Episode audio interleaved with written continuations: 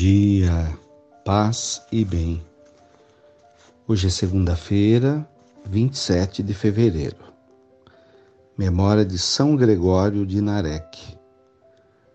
Gregório nasceu no ano 950, faleceu no ano 1010 na Armênia, atual, atual Turquia.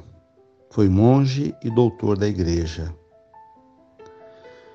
intelectual, escreveu o Livro das Lamentações, referência universal da literatura e espiritualidade. Foi ordenado padre, encarregado da formação dos noviços e reformou os conventos. O Senhor esteja convosco. Ele está no meio de nós.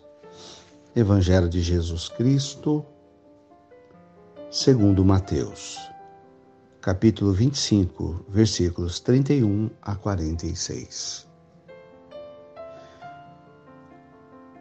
Disse Jesus aos seus discípulos: Quando o Filho do homem vier na sua glória, acompanhado dos anjos, então se assentará em seu trono glorioso. Todos os povos da terra serão reunidos diante dele, e ele separará uns dos outros, assim como o pastor separa ovelhas de cabritos. Colocará as ovelhas à sua direita, cabritos à sua esquerda. Então o rei dirá aos que estiverem à direita: Vinde, benditos do meu Pai, recebei como herança o reino que meu Pai vos preparou desde a criação do mundo. Eu estava com fome e me destes de comer. Eu estava com sede e me destes de beber. Eu era estrangeiro e me recebestes. Eu estava nu e me vestistes. Eu estava doente e cuidastes de mim. Eu estava na prisão e fostes me visitar. Então os justos lhe perguntarão: Senhor, quando foi que te vimos com fome e te demos de comer? Com sede e te demos de beber? Quando foi que te vimos como estrangeiro e te recebemos em casa? Sem roupa e te vestimos? Quando foi que te vimos doente ou preso e fomos te visitar? Então o rei lhes responderá: Em verdade eu vos digo, Todas as vezes que fizestes isso a um dos menores dos meus irmãos, foi a mim que o fizestes. Depois o rei dirá aos que estiverem à sua esquerda: Afastai-vos de mim, malditos, ide para o fogo eterno, preparado para o diabo e seus anjos.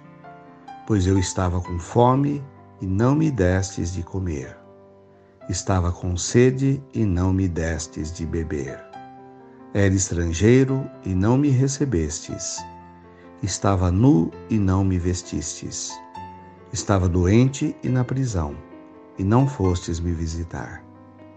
E responderão também: Senhor, quando foi que te vimos com fome ou sede, estrangeiro ou nu, doente ou preso, e não te servimos? Então o rei lhes responderá: Em verdade vos digo, todas as vezes que não fizestes isso a um desses pequeninos, foi a mim que não fizestes. Portanto, estes irão para o castigo eterno, enquanto os justos irão para a vida eterna. Palavra da salvação. Glória a vós, Senhor. O Evangelho de Mateus nos coloca as palavras de Jesus a respeito dos critérios que ele usará para nos acolher na sua casa ou nos rejeitar. Os critérios são muito simples e objetivos. O amor a Deus se manifesta no amor ao próximo. E é na bondade, na generosidade, na misericórdia que manifestaremos a nossa fé. Assim é que seremos olhados, julgados por Deus. é a questão, Jesus detalha de como é que fazemos no dia a dia como cristãos. Então é socorrer o faminto, o sedento, era acolher o estrangeiro, é distribuir a roupa para aquele que não tem, é cuidar do doente, visitá-lo, visitá-lo na prisão.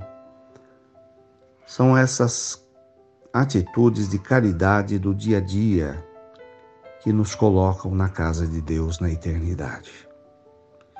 E ao mesmo tempo o contrário também.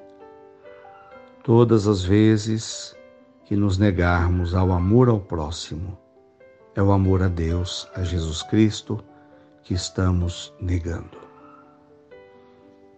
Nesse momento de tragédia, da chuva, tanto em algumas regiões de São Paulo, quanto no litoral, a solidariedade enquanto igreja nos faz pertencer ao reino de Deus. Socorrer aquelas pessoas que estão necessitadas de alimentos, de roupa, de água, tudo isso é manifestação de caridade, de amor ao próximo. Louvado seja nosso Senhor Jesus Cristo, para sempre seja louvado. Ave Maria, cheia de graças, o Senhor é convosco. Bendita sois vós entre as mulheres. Bendito é o fruto do vosso ventre, Jesus. Santa Maria, Mãe de Deus, rogai por nós, pecadores, agora e na hora de nossa morte. Amém. Dai-nos a bênção, ó Mãe querida, Nossa Senhora de Aparecida.